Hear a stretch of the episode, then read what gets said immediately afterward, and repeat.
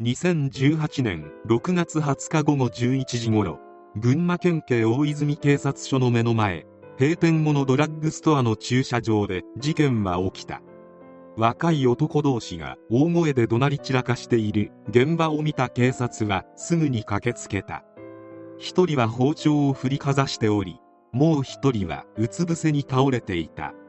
すると間もなく包丁を持った男がうつ伏せになっている。男の背中を無言で刺し始めてしまった。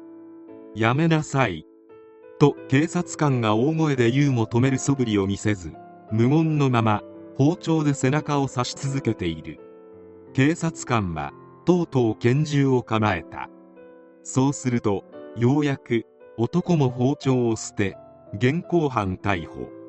結局発砲はしなかった。刺された男性は病院に緊急搬送されたが息を引き取った。逮捕されたのはトラック運転手の小川優也。そして被害者は会社員の落合風雅さん。共に20歳で仲のいい先輩後輩。事件当時は会社の同僚であった。2人をよく知る人物によれば中学一緒になってその後も仲良くしていたのでなんでこうなったのかわからないとのこと。犯人の小川については刺すとか本当にありえないぐらい普通に優しい人だった。普段から刃物を持ち歩いたりとかも全然考えられないという。しかし被害者の落合さんの傷は腹や背中に複数あり相当な強い意志で落合さんを襲ったことがわかる。二人の間に一体何があったのか。全ての始まりは今回の事件が起きる1ヶ月前まで遡る。その日小川は勤務先の先輩2人に誘われ3人で車に乗って館林市内の居酒屋に向かった。運転手は一番後輩だった小川が務めた。小川はドライバーであったが先輩たちにしつこく勧められ1時間ほど食事とともにビールや梅酒を飲んでしまった。全員酒を飲んでしまっていたが車で来たこともあり帰りも小川が運転することに。最悪なことに信号待ちで停車中に後続車に軽く追突された。普通に追突されただけであれば小川たちは被害者のはずであったが相手の運転手に小川の飲酒運転が知られてしまい立場が逆転。相手の運転手は途端に強気になり金を払わなければ警察を呼ぶと脅迫。示談金150万円で勘弁してやると小川に要求した。小川は約3ヶ月前幼い頃から憧れた父親と同じトラック運転手になったばかりで飲酒運転がバレて免許がなくなればもう二度とトラックの仕事ができなくなると焦った。しかし小川は20歳で150万円のお金などそうそう用意できない。当てがなかった小川は相手の運転手に連れられ消費者金融で無理やり50万円を借りさせられた。それでも足りないとのことで翌日には愛車を50万円で手放して支払いに充てた。飲酒運転のことはバレずに済んだが脅迫されて愛車を手放し借金を背負わされたことに対し飲酒運転のことが発覚しようとも警察に行こうかと小川は迷っていた。そんな小川に相談に乗るふりをして警察に行かないように説得した男がいた。それが今回の被害者の落合風雅である。なぜ落合は警察に行かないよう小川を説得したのか。それは小川が飲酒運転をするように仕向け故意に事故に巻き込んで示談金として金銭を騙し取ろうと計画した張本人こそ落合だったからである。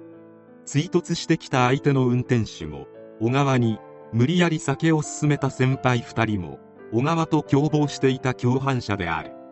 こうして仲のいい後輩を騙し金を入手できたと思った落合であったが思惑通りにはいかなかった。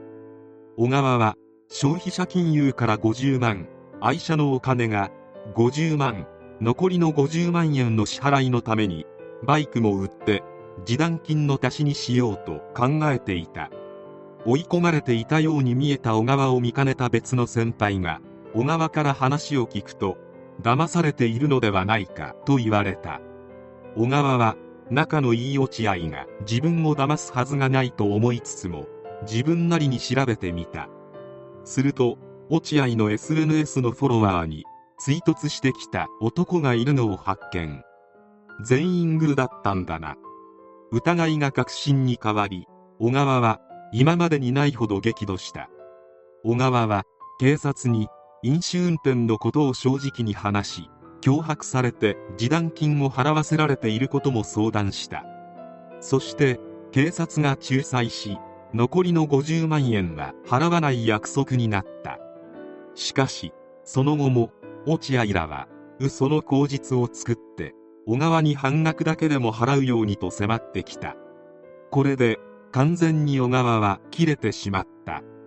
小川はホームセンターで牛刀を購入。お金を返すという口実で落合を呼び出し会うや否や隠し持っていた牛刀で今までの恨みを晴らさんとばかりに何度も何度も落合を刺し命を奪った。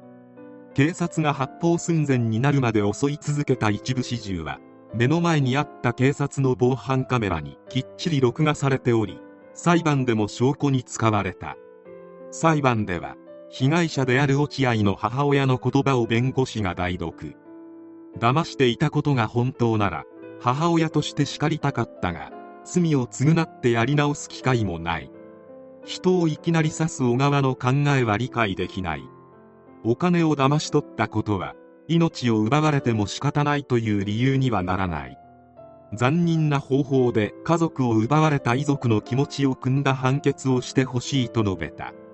検察側は鋭利な牛刀で背部や胸腹部などを複数回刺しており強固な意志があった。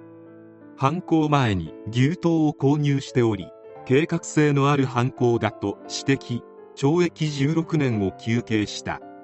一方弁護側は落合さんらにお金を騙し取られたことが原因。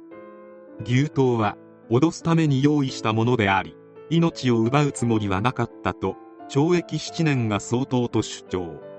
そして下された判決は懲役13年。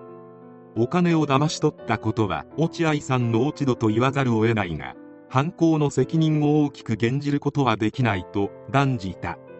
続けて裁判長は13年の刑務所生活が命の大切さに気づく時間であってほしいと強く思う。